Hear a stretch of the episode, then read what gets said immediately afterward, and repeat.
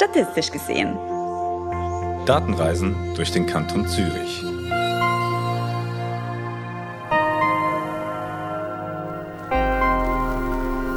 Hallo und herzlich willkommen bei der zweiten Folge von Statistisch gesehen, dem Podcast des Statistischen Amts des Kantons Zürich. Hintergrund für das heutige Thema ist der Überfall Russlands auf die Ukraine vom 24. Februar 2022 und der seither wütende Krieg, der große Teil der Bevölkerung äh, dazu gezwungen hat, das Land zu verlassen. Bis Ende September sind gemäß der Vereinten Nationen über sieben Millionen Menschen in andere europäische Länder geflüchtet, Tausende davon auch in die Schweiz. Der Bund hat deshalb am 11. März den Schutzstatus S aktiviert, der ihnen spezielle Rechte verschafft. Und ich darf heute hier zwei Experten begrüßen, äh, die sich in den letzten Monaten sehr viel mit den Geflüchteten aus der Ukraine beschäftigt haben. Das ist zum einen Sebastian Weingartner vom Statistischen Amt und zum anderen Andreas Luxinger vom Amt für Wirtschaft und Arbeit. Hallo Sebastian, hallo Andreas, willkommen in unserem Podcast. Hallo. Hallo. Sebastian, kannst du mir ganz kurz deine Aufgabe beim Statistischen Amt ähm, erklären und vielleicht auch äh, rasch erzählen, weshalb du dich dazu ähm, bewogen gefühlt hast, dich mit den Geflüchteten aus der Ukraine zu befassen in den letzten Monaten? Also ich bin äh, wissenschaftlicher Mitarbeiter am Statistischen Amt vom Kanton Zürich und ich bin dort im Team Analysen und Studien und ich bin insbesondere für die Bevölkerungsentwicklung, für Bevölkerung und soziale Themen im Team verantwortlich. Und naja, die Ukraine-Flüchtlinge sind natürlich eine recht große Migrationsbewegung in recht kurzer Zeit gewesen und das verändert natürlich die Bevölkerungszusammensetzung relativ ruckartig, könnte man sagen.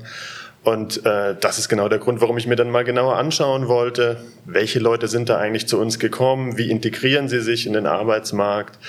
Äh, genau, das war so mein, mein Auslöser, wie ich äh, mich angefangen habe, mit diesen Personen zu beschäftigen. Und gibt es da so eine, eine Hauptthese oder eine Frage, die dich da beschäftigt hat oder die dich angetrieben hat? Also wie gesagt, zum ersten Mal die genaue demografische Zusammensetzung, das ist so ein bisschen mein, mein, mein Fachgebiet irgendwie natürlich. Äh, und dann war natürlich ganz groß äh, das Thema Arbeitsmarktintegration. Das hängt auch mit dem Schutzstatus S zusammen. Personen mit diesem Schutzstatus S aus der Ukraine dürfen sofort arbeiten. Und äh, das wollte ich mir dann eben auch mal anschauen mit Daten, die der Bund erhebt, äh, ob das denn tatsächlich funktioniert hat irgendwie, ob sie gut und schnell sich in den Arbeitsmarkt integrieren und selbstständig hier ein Leben führen können in, in der Schweiz oder in Zürich. Auf diese Frage kommen wir bestimmt später noch zu sprechen. Ähm, jetzt steht hier aber natürlich auch Andreas ähm, und äh, wie kamst du denn jetzt vom Amt für Wirtschaft und Arbeit direkt mit den ukrainischen Geflüchteten in Kontakt oder beziehungsweise was hast du da genau ähm, mit den Daten zu tun, mit denen sich ja teilweise auch Sebastian beschäftigt hat? Ja, ich, ähm, ich leite beim Amt für Wirtschaft und Arbeit die Abteilung Arbeitsbewilligungen. Das ist äh, generell also unsere Aufgabe, dass wir da die, die Gesuche prüfen von Unternehmungen in, in Kanton Zürich, die ausländische Staatsangehörige beschäftigen wollen, die hier erwerbstätig werden wollen. Und da ist dann eben im Frühling der Status S, also diese, dieser Schutzstatus für ukrainische Staatsangehörige, der ist dann als zusätzliche Kategorie hinzugekommen. Ähm, da hatten wir am Anfang vor allem viele Anfragen seitens Unternehmungen im Kanton, aber auch von den Medien. Also was heißt das jetzt, äh, was kommt da? Und ähm, mit der Zeit sind dann auch die Gesuche eingetroffen für die Menschen, die dann hier eben beschäftigt werden sollen. Und da stehen wir jetzt mittlerweile bei fast 1700 äh, solche Gesuche, die wir in diesem Zeitspektrum drin jetzt be beurteilt haben. Okay, ähm, ja, wenn wir gerade bei den Zahlen sind, äh, vielleicht auch um die Tragweite ähm, dieser Migrationsbewegung so ein bisschen einschätzen zu können. Sebastian, wie viele Personen mit Status S leben denn im Moment im Kanton Zürich und wie haben sich diese Zahlen vielleicht auch seit dem letzten März entwickelt? Also ich habe momentan die aktuellsten Zahlen, die ich habe, beziehen sich auf den Ende August 2022 und da sind es ungefähr äh, bisschen über 10.000, 10.600 Personen mit Schutzstatus S im Kanton Zürich. Das sind ungefähr 18 Prozent der Personen, die in der Schweiz sind. Äh, also das entspricht genau diesem Verteilungsschlüssel, äh, der, der bundesweit irgendwie gilt. Und eigentlich hat sich die Lage seit Mai, Juni eigentlich ziemlich beruhigt. Also die meisten Personen sind eigentlich im März und im April gekommen. Also das waren immer so knapp 4000 Personen irgendwie pro Monat. Und momentan sind es noch so 200 bis 300 Personen, die jeden Monat dazukommen. Richtige Rückbewegungen gibt's noch nicht. Ein paar ähm, Personen, stellen wir fest, verlieren auch wieder den Schutzstatus erst häufig, weil sie äh, eben sich in einem anderen europäischen Land oder eben zurück in niederlassen oder zurück in die Ukraine gehen. Ähm, also das heißt, momentan ist das relativ ruhig irgendwie. Und vielleicht noch so kurz zur Einordnung. Also eben, wir haben 10.000 Leute da, aber andere Personen, andere Asylbewerber äh, oder Personen des Asylbereichs, wie es ganz offiziell heißt, ähm, das sind ungefähr 8.500 momentan in Zürich. Also es ist eigentlich auf einen Schlag nochmal so viel da, wie sonst üblich irgendwie äh, da ist. Ist aber für den Kanton aber insofern auch kein Problem, weil der Kanton auch mit äh, 400.000 sonstigen Ausländern irgendwie zu tun hat, die hier leben und arbeiten. Also insofern, so gesehen ist es auch wieder eine kleine Menge, also je nachdem, womit man es vergleicht. Irgendwie. Nun haben ja eben diese Geflüchteten aus der Ukraine einen speziellen Status, diesen sogenannten Schutzstatus S. Ähm, du hast schon kurz gesagt, es geht einerseits um, um äh, den vereinfachten Zugang zum Arbeitsmarkt. Ähm, Andreas, kannst du sonst kurz erklären, was dieser Schutzstatus eigentlich alles beinhaltet, was er bedeutet, wie er die Situation der Geflüchteten auch verändert vielleicht und vor allem auch, was die Begründung war des Bundes, ähm, warum der überhaupt aktiviert wurde damals im März? Im Grundsatz geht es ganz einfach darum, äh, dass, dass die Leute eben unbürokratisch und auch schnell Schutz bekommen sollen und, und da wird dann eben abgewichen vom normalen Verfahren, das dann eigentlich eben ein ordentliches Asylverfahren mit äh, mit, mit den ganzen äh, Abklärungen äh, mit sich bringen würde. Also das geht in diesem Fall viel, viel unbürokratischer, viel schneller. Und das hat man jetzt hier eben für diesen Fall der Ukraine eigentlich ein erstes Mal so aktiviert. Und vielleicht eben im Zusammenhang mit der Erwerbstätigkeit, da sind wir dann primär involviert oder betroffen vom Thema. Ähm, man hat eigentlich von Anfang an geschaut, dass es keine Wartefrist gibt. Also grundsätzlich müssen die Leute nach Ankunft jetzt nicht irgendwie noch einen bestimmten Zeitraum abwarten oder so. Aber, und das glaube ich ist schon wichtig zu betonen, weil es teilweise eben auch ähm, mindestens in, in, am Anfang auch in den Medien nicht immer ganz so korrekt, äh, äh, wie soll ich sagen, äh, vermittelt worden ist. Es gibt diese Bewilligungspflicht, also die Leute, die können nicht einfach ähm, erwerbstätig werden, sondern es braucht zuerst das Gesuch vom, vom jeweiligen Arbeitgeber. Und unsere Aufgabe ist dann in diesem Zusammenhang, sicherzustellen, dass da auch orts- und branchenüblich dann die Löhne gezahlt werden und die Arbeitsbedingungen eingehalten sind. Sebastian, deine zentrale Frage war ja eben, ob diese Aktivierung des Schutzstatus S auch tatsächlich dazu geführt hat, dass äh, die Leute sich schneller in den Arbeitsmarkt integriert haben hier als andere Geflüchtete. Ähm, kannst du ganz kurz erklären, wie du dabei vorgegangen bist, das zu untersuchen? Und ähm, ja, dann natürlich auch, was die Antwort auf diese Frage ist. Also das Vorgehen so ganz, ganz, ganz einfach zusammengefasst ist. Also man schaut sich natürlich erstmal an, äh, wie alt sind die Leute? Weil wenn wir von Erwerbsfähig, äh, Erwerbstätigkeit sprechen, müssen wir auch immer von, zuerst von Erwerbsfähigkeit sprechen. Also ich, zuerst die Leute identifizieren, die sich überhaupt im erwerbsfähigen Alter befinden. Also das ist zwischen 18 und 65. Äh, und dann ähm, berechnet man eine recht einfache Quote, schaut, wie viele wie viel Prozent davon von diesen erwerbsfähigen Personen sind denn tatsächlich erwerbstätig, die sogenannte erwerbstätigen Quote. Ähm, Dazu gibt es eben Daten vom äh, Staatssekretariat für Migration, also auf Bundesebene. Äh, die sammeln Daten aus den einzelnen Kantonen zusammen. Äh, das AWA, soweit ich weiß, liefert auch Daten an, an den Bund, wo dann genau diese Erwerbstätigkeitsdaten eben auch dann in meinem Datensatz, den ich analysiert habe, letztlich irgendwie landen. Genau. Ähm, und rausgekommen ist also Stand auch Ende August sind es ungefähr 12,5 Prozent aller Personen, die den Schutzstatus S im Kanton Zürich haben, sind erwerbstätig eigentlich aktuell. Ja. 12,5 Prozent klingt jetzt für mich nicht nach sehr viel. Ähm, wie war deine erste Reaktion, als du das rausgefunden hast? Äh, genau gegenteilig. Ich würde sagen, es ist recht viel. Ähm, wenn man bedenkt, dass die Leute erst so vier, fünf, sechs Monate da sind, dann muss die, die äh, Arbeitsstelle gefunden werden, sie muss bewilligt werden. Also in den Daten sehe ich nur Arbeitsstellen oder Arbeitsverhältnisse, die bereits bewilligt sind.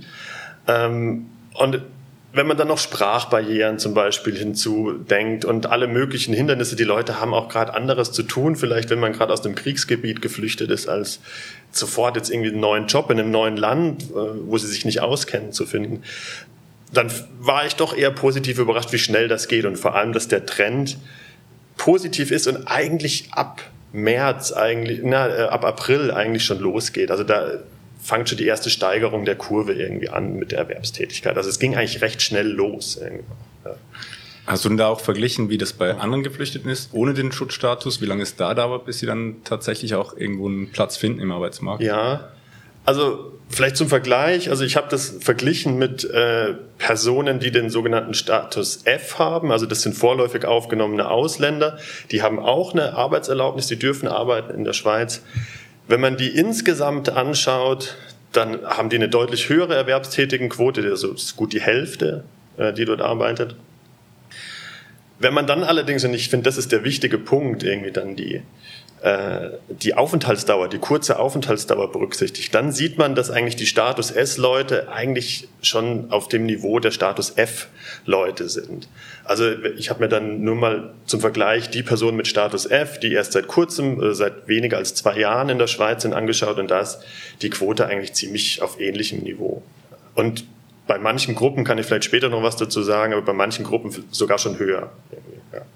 Genau, du hast ja, glaube ich, wenn ich das ähm, richtig gesehen habe, auch so ein bisschen ähm, noch näher dir angeschaut, auch wer überhaupt ähm, aus der Ukraine hierher gekommen ist, ähm, welche demografischen und gesellschaftlichen Gruppen das waren. Ähm, kannst du dazu was sagen? Was hast du da rausgefunden? Ähm, das sind vor allem, äh, das hat man sicherlich in den Medien gehört und das lässt sich auch in den Zahlen wirklich sehr gut äh, zeigen. Das sind vor allem Frauen und Minderjährige oder Frauen und Kinder, also Personen unter 18 Jahren. Das liegt natürlich an den Ausreisebedingungen, die in der Ukraine herrschen. Also wie man vielleicht gehört hat, dürfen Männer im wehrfähigen Alter, äh, also 18 bis 65, glaube ich, ist das auch, ähm, das Land nicht ohne weiteres verlassen, die Ukraine. Äh, und insofern kommen die auch nur sehr in sehr geringer Zahl eben hier an. Also das, ich glaube, die dürfen dann nur ausreisen, wenn sie alleinerziehend sind oder mehr als drei Kinder haben, also wenn sie gewisse Bedingungen erfüllen. Und also das sieht man dann genau in der Altersverteilung äh, das, und Geschlechtsverteilung, dass diese Personen einfach fehlen. Da ist ein richtiger Knick äh, sozusagen. Und bei anderen Asyl-Migrationsbewegungen sehen wir eigentlich genau das Gegenteil. Da sind es hauptsächlich junge, erwachsene Männer, die da eigentlich kommen. Ja. Jetzt hat offensichtlich der, der Schutzstatus ja dazu geführt, eben, dass es eine schnellere Arbeitsintegration gab. Wenn du das jetzt noch ähm, so ein bisschen mit diesen äh, anderen äh, Charakteristika der, der Geflüchteten ähm, so zusammennimmst und, und das so äh, miteinander in Verbindung zu, zu setzen versuchst, hast du da andere Schlüsse noch ziehen können, warum jetzt das vielleicht hier ähm, so schnell gegangen ist oder warum es vielleicht... Ist schwierig. Also ich, ich, man kann gewisse Vermutungen anstellen. Ähm, also ein, ein Punkt, was wir, was wir wissen, ist, dass eben sehr viele Frauen da sind, insofern auch sehr viele Frauen ähm, eben erwerbstätig sind. Die Männer, die da sind, die sind auch ungefähr auch zu 12 Prozent erwerbstätig. Das heißt, aber das könnte ein Grund dafür sein, dass wir vielleicht diese Personen eher in sogenannten Frauenberufen eher dann arbeitstätig finden. Da kann der Andreas dann vielleicht noch was dazu sagen. Ähm, und soweit ich weiß, sind das Branchen wie der Gastronomiebereich oder der Pflegebereich zum Beispiel. Genau, vielleicht kannst äh, du, Andreas, noch kurz was dazu sagen. Ähm, eben, du hast einen Einblick in andere Daten vielleicht noch gehabt, die ähm, Sebastian untersucht hat. Was ist dir dabei aufgefallen, wenn du so die letzten Monate zurückblickst? Also wir sehen natürlich einfach eigentlich ähm, Unterlagen, die Leute betreffen, die dann tatsächlich eine Anstellung gefunden haben. Das ist vielleicht mal vorauszuschicken von all denen, die vielleicht bisher auch vergeblich gesucht haben oder das gar nicht wollten oder so, von denen haben wir nichts. Ähm, und wir waren eigentlich jetzt äh, die ganze Zeit mit dieser Frage konfrontiert. Also wo arbeiten die Leute jetzt, in welchen Berufen landen sie? Das war eine sehr präsente Frage.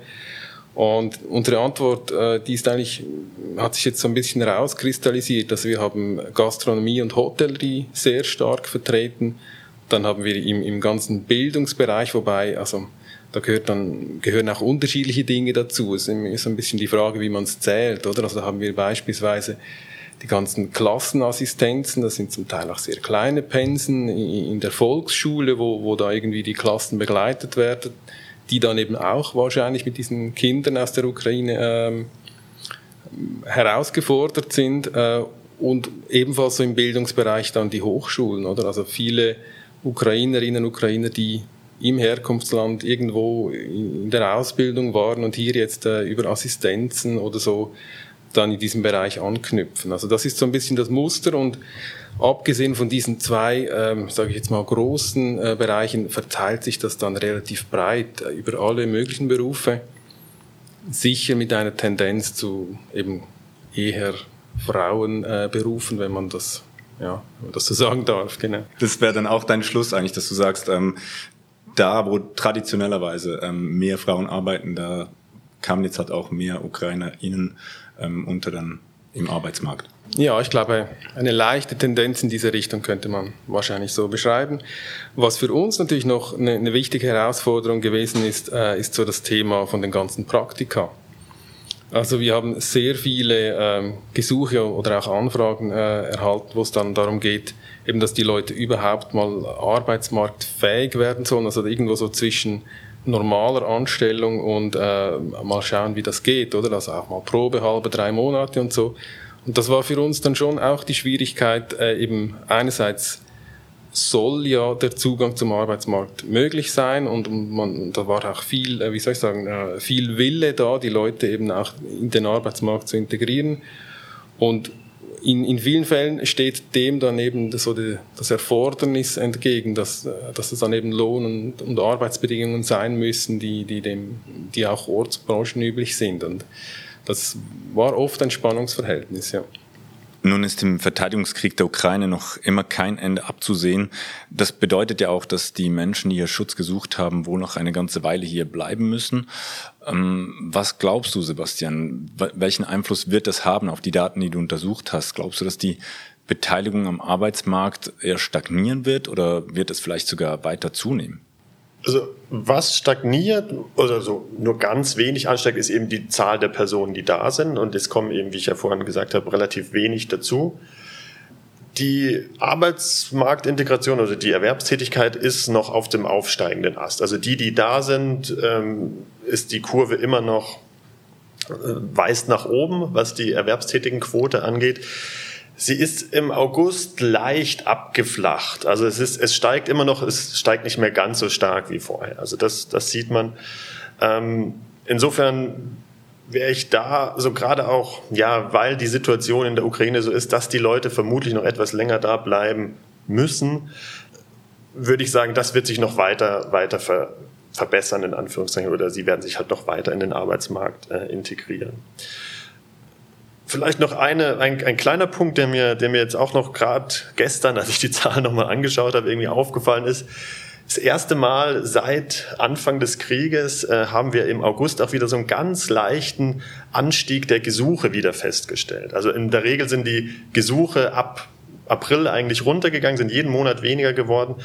Und ähm, jetzt im August sind es halt wieder von 480 Gesuchen auf 530 oder so ungefähr gestiegen. Also will jetzt nicht sagen, dass das mit der aktuellen Entwicklung unbedingt im Zusammenhang steht und es ist auch so ganz frisch und es ist auch wirklich nur minimal. Ähm, aber vielleicht kann sich das auch noch, also könnte das ein Hinweis sein, dass sich vielleicht noch mal ein bisschen verändert. Ja. Also wenn ich das richtig verstanden habe, kann man aus den Daten also eigentlich rauslesen, dass der Schutzstatus S ähm, erstens dazu geführt hat, tatsächlich, dass ähm, die UkrainerInnen, die hergeflüchtet sind, hier Schutz gesucht haben, ähm, schneller in den Arbeitsmarkt äh, sich integrieren konnten als Geflüchtete, die diesen Status nicht haben. Und ähm, dass zwar die Gesuche insgesamt über die ganze Zeit ähm, gesunken sind, ähm, aber dass das jetzt auch wieder ansteigen oder sich zumindest weiterentwickeln könnte. Zumindest auf einem stabilen Niveau bleibt. Ich wäre vorsichtig, jetzt als zu viel rein zu interpretieren, aber zumindest nicht noch weiter gesunken ist. Okay. Äh, ja, danke euch beiden vielmals dafür, dass ihr euch für uns Zeit genommen habt. Ähm, und natürlich auch für diese spannenden Erkenntnisse ähm, im Zusammenhang mit der Situation der ukrainischen Geflüchteten hier in Kanton Zürich. Falls ihr, liebe Zuhörerinnen und Zuhörer, Fragen zu dieser Folge von Statistisch gesehen habt oder falls euch ein Thema in den Sinn kommt, das wir dringend einmal besprechen sollten, oder auch wenn ihr sonst irgendwelches Feedback habt, das ihr uns geben wollt, dann äh, schreibt uns doch einfach an datashop.statistik.zh.ch. Ähm, wir beantworten auf diesem Kanal selbstverständlich auch andere Fragen zum Thema Daten und Statistik. Es würde uns ja freuen, wenn ihr bei der November-Ausgabe dieses Podcasts wieder mit dabei seid. Dann wird Laura Stadler sich an dieser Stelle mit der Frage widmen, wie fleißig die Zürcherinnen eigentlich sind, wenn es darum geht, ihre politischen Rechte wahrzunehmen. Mich hört ihr hier wieder im Dezember. Bis dahin alles Gute. Statistisch gesehen. Datenreisen durch den Kanton Zürich.